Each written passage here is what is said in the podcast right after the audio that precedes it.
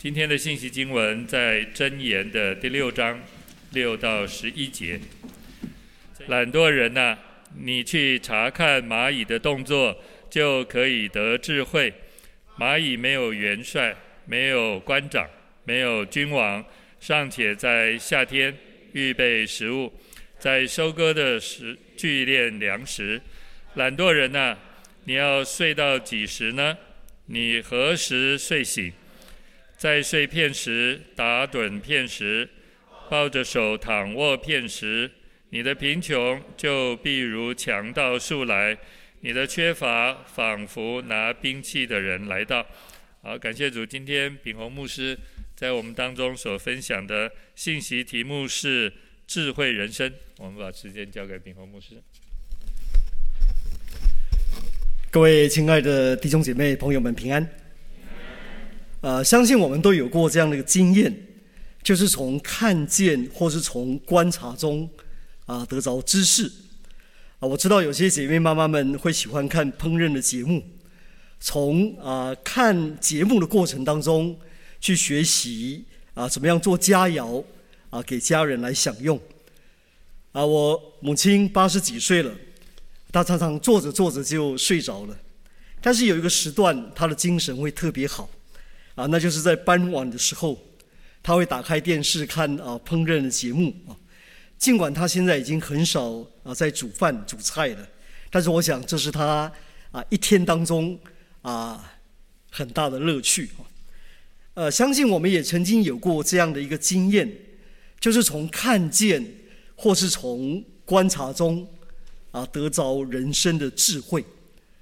我认识一位啊人，称她为“癌症天使”的姐妹啊，啊，她说以前呢啊有某位省长全神走透透啊，而她则是癌细胞全身走透透啊。她曾经灰心沮丧到一个程度，她把家里所有的窗户用黑色的纸贴起来，她不想跟任何人有任何的接触。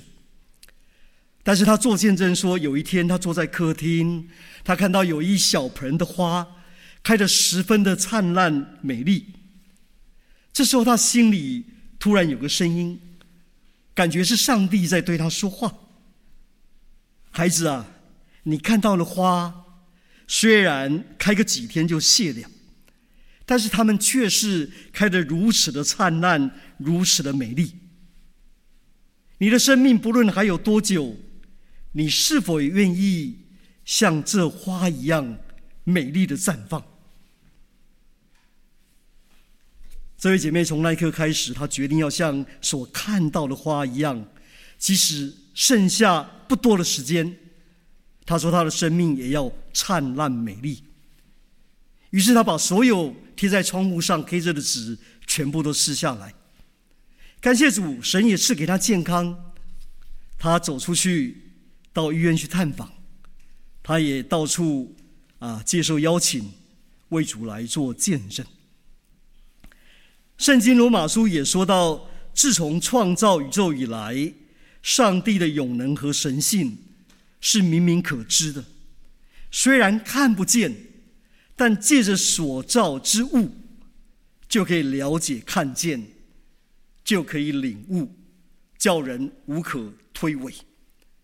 我们会发现许多伟大的科学家，他们也是从观察宇宙的奥秘当中，他们相信有神的存在，他们也得着认识神的智慧。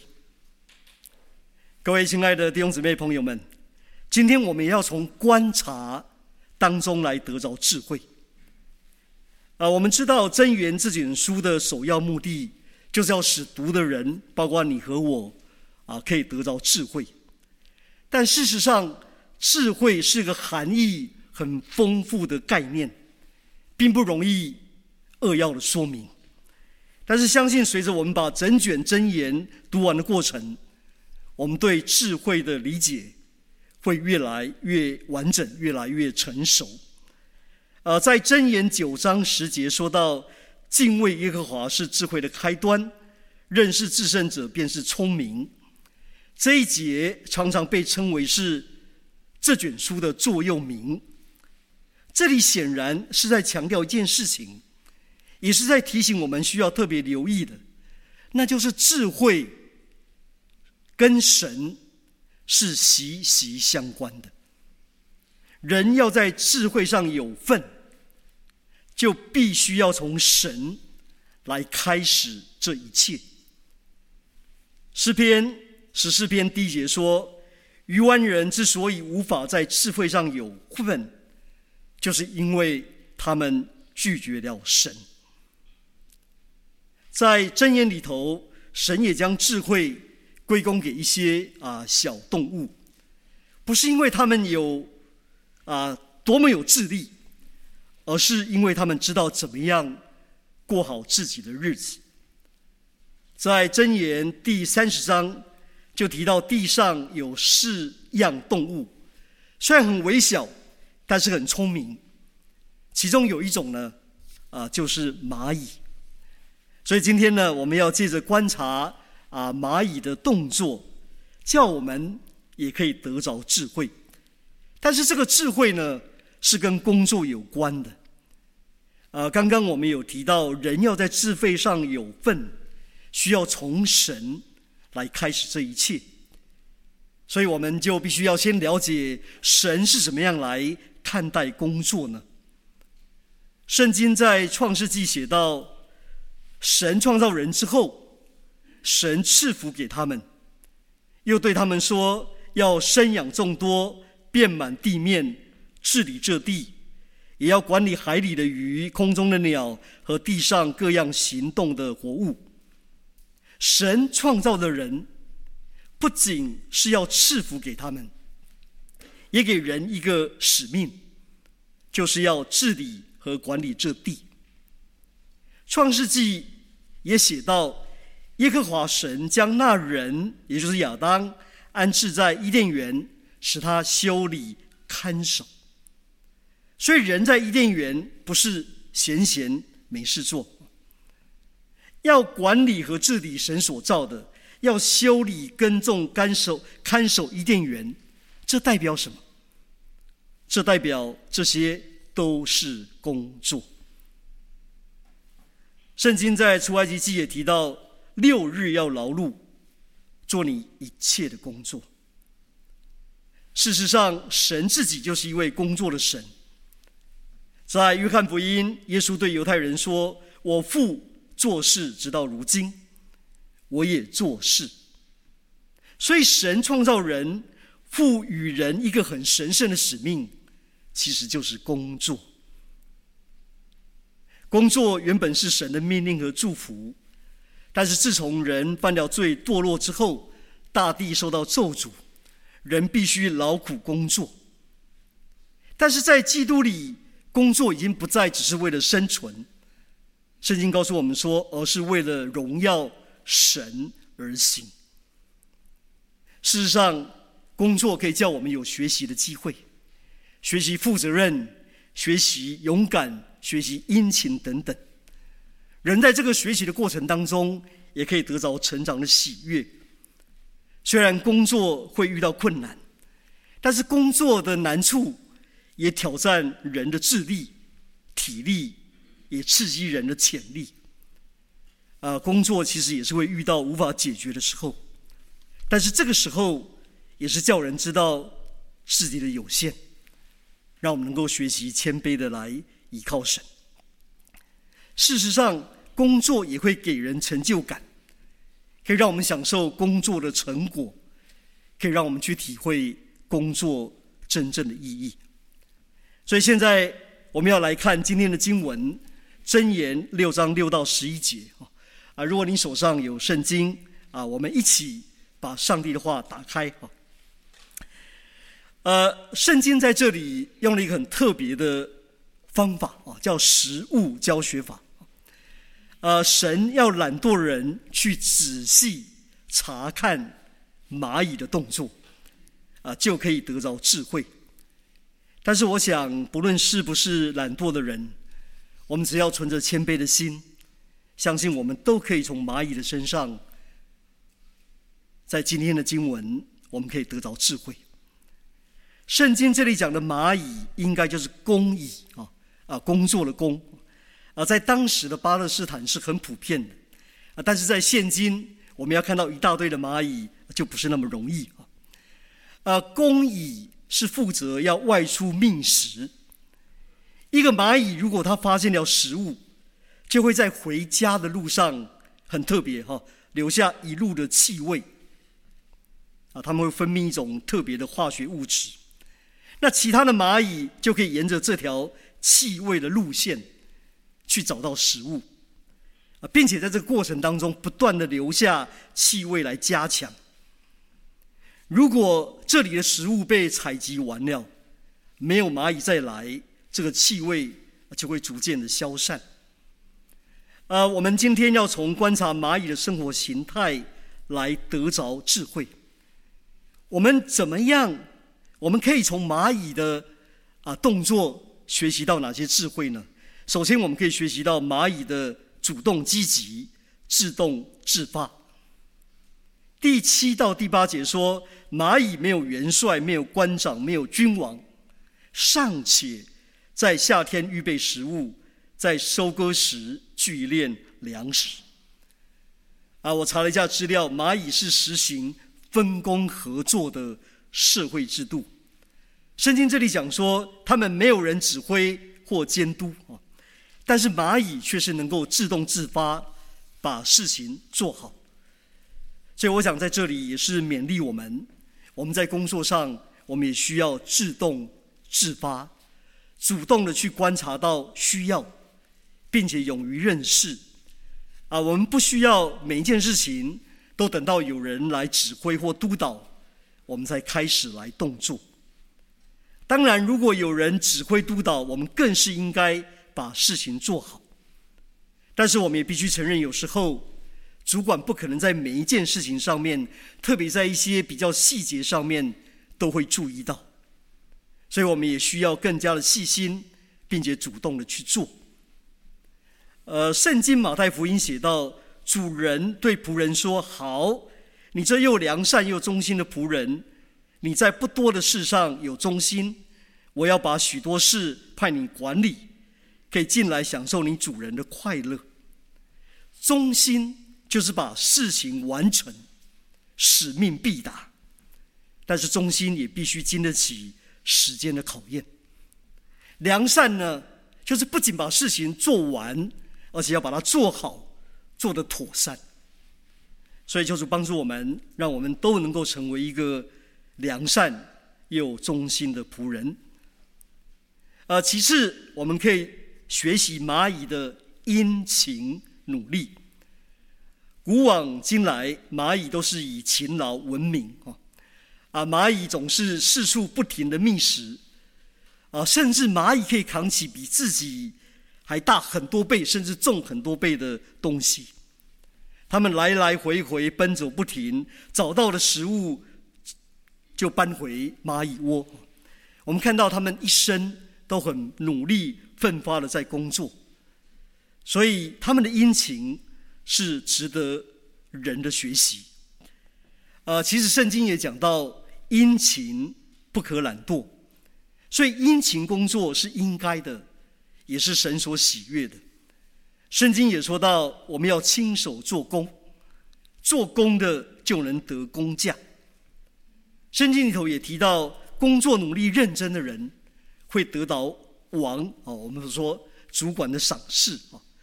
呃，圣经也提到，人在劳碌中可以喜乐，这乃是神所给的恩赐。所以我们看见殷勤的人在圣经上。有一个应许，就是可以得到神很丰富的祝福，可以带来成就和喜乐。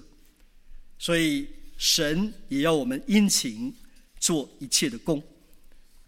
第三，我们可以学习蚂蚁的远见啊，蚂蚁虽然很微小，但是它却可以看得很远啊，它有远见。呃，第六章八节说，他们在夏天预备食物。在收割时聚敛粮食，蚂蚁懂得在夏季收割的时候，它把握住工作的机会，为冬天来储存食物，防范未然。让自己和家人还有同伴都不会受饥饿之苦。所以，我们看见蚂蚁未雨绸缪，为将来预备，也是我们学习的榜样。所以，各位亲爱的弟兄姊妹朋友们，圣经说不要为明天忧虑，但圣经不是说不要为明天努力。圣经是在说，忧虑是没有用的，甚至是有害的，甚至会引发疾病。既然无助于已经过去的事，对将来也没有用处，所以我们只要随时随地。把事情做好，其他就交托给天父。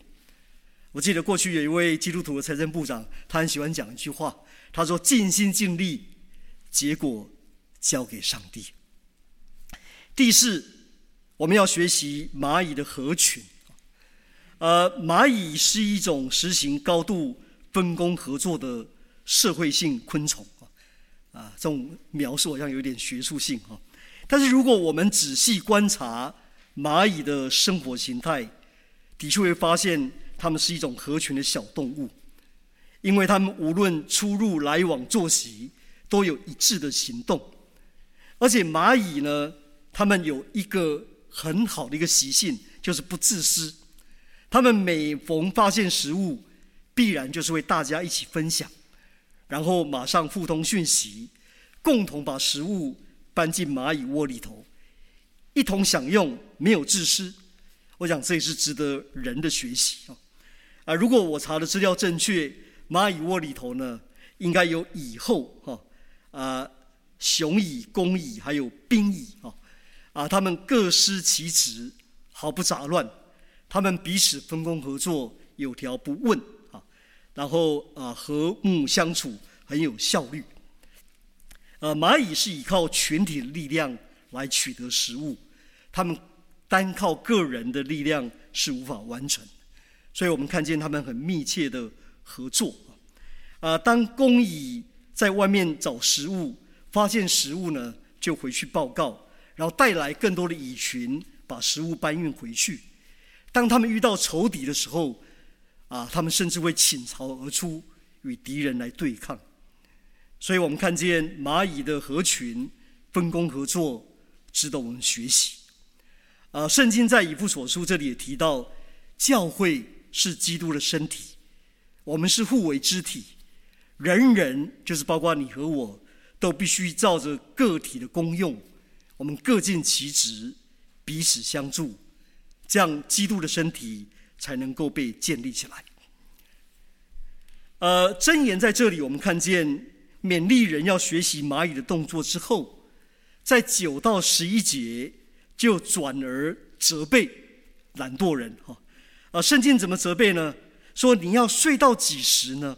你何时才能睡醒呢？啊，亲爱的弟兄姊妹朋友们，我想现在人睡眠都似乎不太够啊，有时候我们实在很想利用假日的时候好好休息，但是箴言在这里所讲的睡。是指那不合时宜的睡眠，是懒惰人的借口，是在体贴肉体，没有自制的能力啊！我们看见懒惰的人似乎很有睡觉的能耐，如果他真的最后被叫醒，他也有借口。他说：“让我再睡片时，打盹便时，抱着手躺卧便时嘛。”啊，我一直在想，什么叫抱着手躺卧便时？哈，好像被人。很怕被人拉起来一样哈，所以片时这里意思就是说，再等会儿，再等会儿啊，让我好好的休息够吧。大家有没有发现这里出现几个片时啊？三个片时，三个片时，三个再等一下，一再一再的拖延，不愿意开始工作。所以我们看见三个片时，叫人生的机会也一点一滴的溜走。叫人生的岁月也慢慢的消磨殆尽。所以，亲爱的弟兄姊妹朋友们，时间是神量给我们每一个人的恩典。如果人浪费时间，没有计划，圣经这里讲说，贫穷就必会向强盗来到，缺乏也就必向拿兵器的人来到。懒惰人成为一个被抢夺的人，一无所有。呃，我想在工作上，啊、再等一下造成的拖延，常常带来的现象，啊、就是会没有工作计划，啊、不懂时间管理。我们总是认为不急，还有时间，啊、明天再来做就可以了。结果事情就会啊、越积越多哈。有时候因着时间过于紧迫，啊呃草草的交差。所以求主帮助我们，都没有这些现象。呃，勤劳可以让人产生一种对生命积极投入的态度，并且能够除掉啊不良的惰性。啊，我们必须承认说，有些人工作观很消极，好像变成工作是不得不做，尽量少做，最好不做。或是多做多错，所以求主帮助我们，让我们有一个正确的工作观，不要让错误的想法影响我们。事实上，神赋予我们工作能力，就是为了要荣耀神。当然，神给每一个人不同的恩赐，但是我们总是按照神量给我们的能力，我们殷勤的工作，这就是在荣耀神。啊，各位亲爱的朋友，啊，弟兄姐妹们。我相信在座的各位都是殷勤努力的人。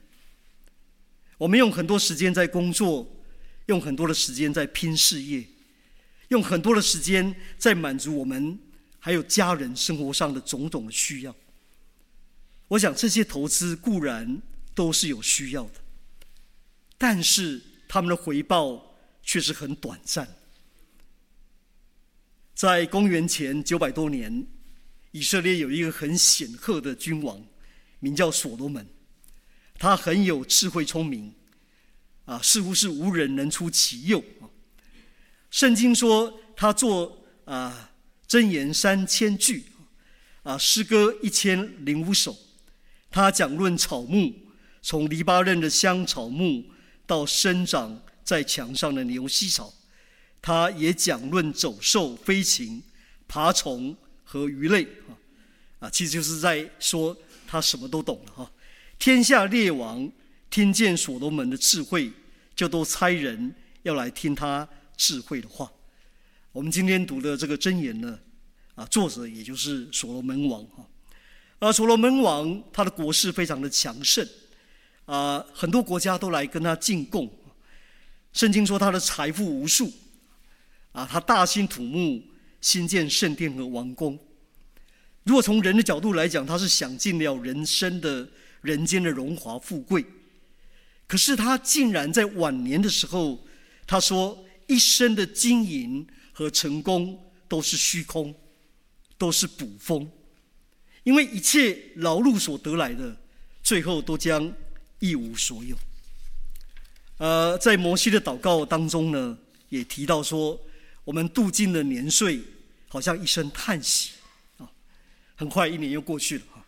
我们一生的年日是七十岁，若是强壮，可以到八十岁。但是当中可以夸的，不过是劳苦愁烦，转眼成空，我们便如飞而去。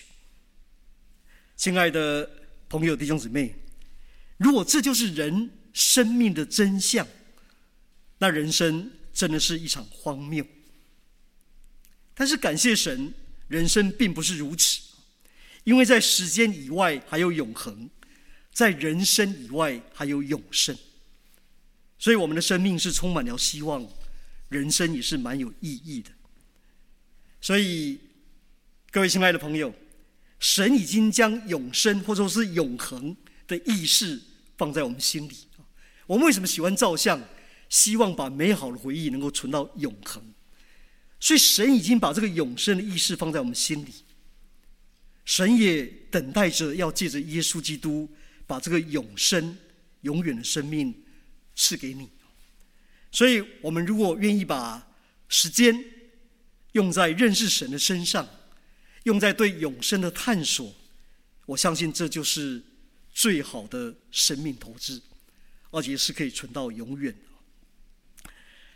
呃，我们除了在工作上殷勤以外，事实上，圣经也教导我们，在属灵的事上也要殷勤啊！啊，要在哪些事上殷勤呢？呃，首先是殷勤的服侍主。罗马书十二章十一节这里讲到说，殷勤不可懒惰，要心里火热，常常服侍主。啊，这里我们发现哈，当我们心里火热，我们就会殷勤啊。呃，对于我们有兴趣、有热情的事，我们都不会推脱啊，会很快的去做。但是对于我们没有兴趣的事，我们就会找借口啊，拖拖拉拉哈。所以求主帮助我们啊，我们一个服侍的人，我们需要找回热情。所以求主调整我们，让我们能够殷勤去做每一件神所托付的事。我想我们在东福信友堂传福音，就是可以让我们持续保持热情啊。呃，求主也帮助我们，让我们在做事的时候、服侍的时候，可以充满热情，充满喜乐。呃，我很感恩是最近我看到有好几位同工。啊，他们在之前都生了一场大病，可是很感谢主，主保守他们的身体，他们现在身体比较恢复了，他们也把握机会，啊，充满热情，啊，起来服侍主，啊，为主做见证。啊，其次我们要在什么地方殷勤呢？就是殷勤的传福音。呃，保罗他每一次为腓利比的弟兄姐妹祈求的时候，圣经说他总是。欢欢喜喜的祈求，保罗为什么祷告的时候是欢欢喜喜的呢？因为他从同一天，从头一天直到如今，他们是同心合意的兴旺福音。我想东福信友堂的同工为弟兄姊妹祷告时候，一定也是跟保罗的心情一样，总是欢欢喜喜的祈求，因为看到弟兄姊妹从头一天直到如今，都是在。兴旺福音，从头一天直到如今，也就是说持续，也就是说没有间断，殷勤的在传福音。啊，今天早上我出门前，啊，离开办公室前，我上了机关署的网站啊，啊，截至到昨天为止，全球新冠病毒死亡的病例数已经超过五百五十万。一个看不见的微小病毒，在短短的两年之间，夺走了超过五百万个宝贵的性命。我相信在这当中，一定有很多是还没有认识主的。所以想到人的生命，就像圣经上所说的，就像一片云雾，我们岂能不殷勤的来传福音呢？感谢主，每年年到年底的时候。啊，圣诞节起我们都有很多的福音行动，但是现在又到年初了，我们是不是可以开始思想，接下来我们要跟谁来传福音？求主把这个传福音的对象放在我们心里。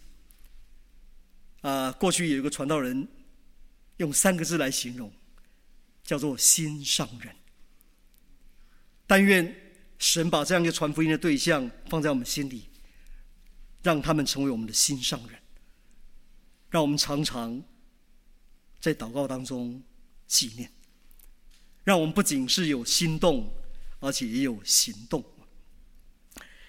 呃，第三就是我们要在什么啊地方的殷勤呢？就是我们要在认识主耶稣啊这件事情上面的殷勤啊。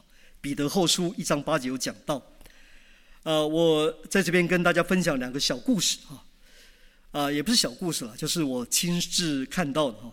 我记得教会有一对很年长的夫妇，啊，他们过去有一段时间常常参加主日学，啊，有一次我就请教他们为什么这么殷勤来上主日学呢？啊，他们就说他们因为信主信的晚，所以他们要把握时间啊，来多认识主。所以他们就一起来上主日学，呃，因为他们为了要比较方便上主日学，所以他们主日崇拜的时候呢，就特别选那间教室，啊、是有开放做主日崇拜，但是在结束之后，这间教室就是要作为主日学所使用。其实我在他们身上看见他们渴慕神话语的心啊、啊，我记得也有一位长辈。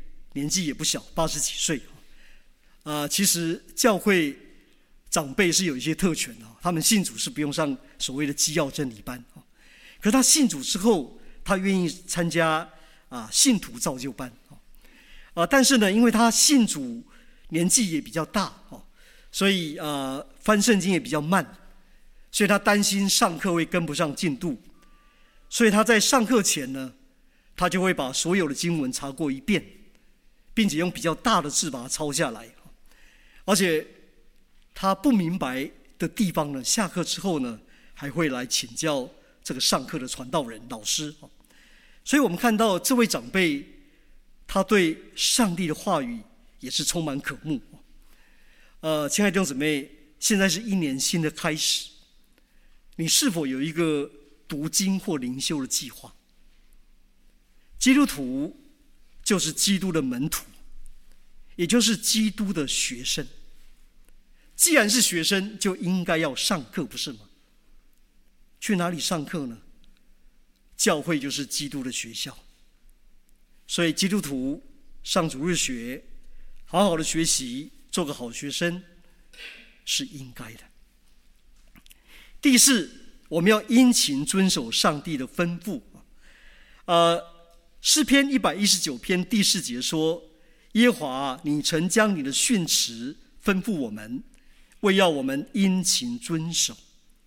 神把他的训词吩咐我给我们，有一个目的，就是要我们去遵守，而且圣经说是要殷勤的去遵守。我们很喜欢读神的话，喜欢听主的道，喜欢分享上帝的话，这些都很好。但是上帝的话，更重要的是要让我们来遵行、遵守。呃，如果我们读《使徒行传》，我们会发现初代的教会圣徒有很美好的生活典范，其中有一个就是他们恒心遵守使徒的话。什么叫恒心？恒心就是持续，就是坚定，不是一下子，而是长期的。意思就是说，在初代教会，其实他们是有很多的难处，有患难，有艰难，但是他们仍然恒心的去遵守上帝的话。我想箴言六章六到十一节，就是要教导人要非常的勤快。当我们有智慧、信靠上帝的时候，我们的信仰总是会叫人不要懒惰的。但是，当我们在讲殷勤工作的同时，我们也需要讲一件事情，就是要讲到神所赐的安息。在十诫当中，神要求以色列人在安息日守安息。这不但是人在工作之后需要休息的日子，更是人敬拜上帝的日子。安息日跟安息。是有密切的关系。安息所要表达的就是上帝的恩典。创世纪第二章讲到，上帝用了六天把天地万物都造齐了，在第七天就歇了他一切工，然后神就赐福给这第七天，定为圣日。但是耶稣也说：“我父做事，直到如今，我也做事。”所以，在上帝的永恒不变里头，他一方面是永远在工作，但是在另外一方面，他也永远有安息。所以，我们信了主也应当是这样，不停止的把我们的生命力发挥出来。但是在这当中呢，我们又应当有美好的平静安稳，不慌不乱。不忧虑害怕，即使是在疫情当中，守安息日的前提就是我们要相信上帝已经把世界所有的工作都做好了，包括还没有发生的事，这会让我们有一种平安，有一种安息。各位亲爱的朋友、弟兄姐妹，我们并不是活在上帝原来美好的创造里头，但是即使人在堕落当中，我们还是要相信上帝已经把什么事情都做好了。在上帝做好的事情当中，有一件跟我们最有关系的，就是上帝拯救了我们。在这世界上，实在是有很多事情会叫我们忧愁烦恼。我们会担心工作是否会不保，担心钱够不够用，烦恼是不是要换工作。我们会担心孩子在外面是否安全，我们会担心。哪一天做身体检查，是不是发现身体有状况？我们会担心自己的人际关系，我们担心学业，担心考试。现在我们还要担心疫情什么时候会结束？所以神吩咐我们守安息日的诫命，是建立在上帝无比的恩典上。因为神要用大能的手和伸出来的膀臂，将他的百姓从做奴隶的埃及地拯救出来，赐给人安息。所以守安息日的意思，我们要把它想成就是一个被拯救的人，他所得着的喜乐。在马太福音十一章二十八节，我们很熟的经文，在程序单。啊，这里也有讲到哈，凡劳苦担重担的人，可以到我这里来，我就使你们得安息。我们是会有忧愁烦恼，我们的身体心灵也会有疲倦的时候，但是主耶稣说到我这里来，我要给你们安息，我要给你们平安。所以安息日最基本的内涵，就是让上帝。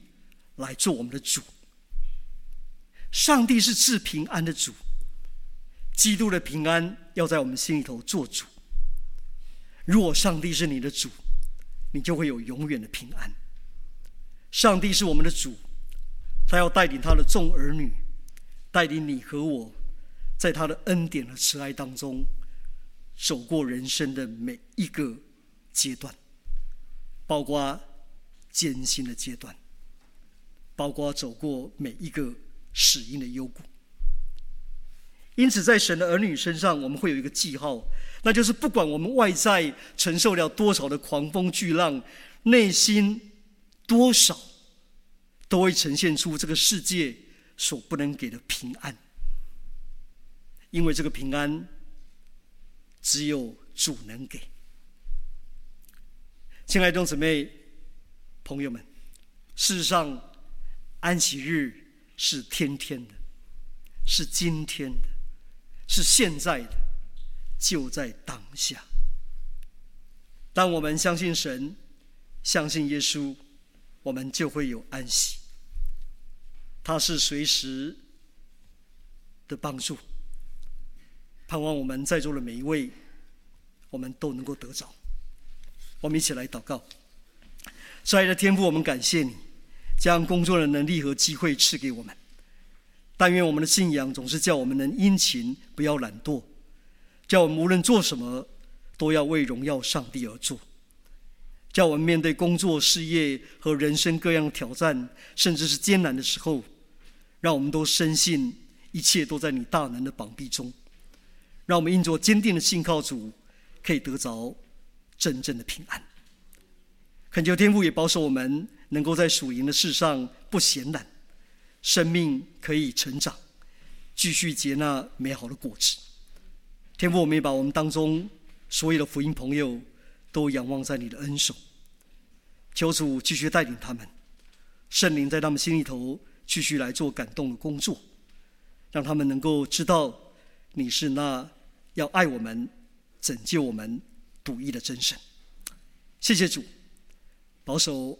我们在座的朋友们，让他们能够早日得着这永恒的祝福，永远的生命。我们这样祷告，是奉告我主耶稣基督的圣名，阿门。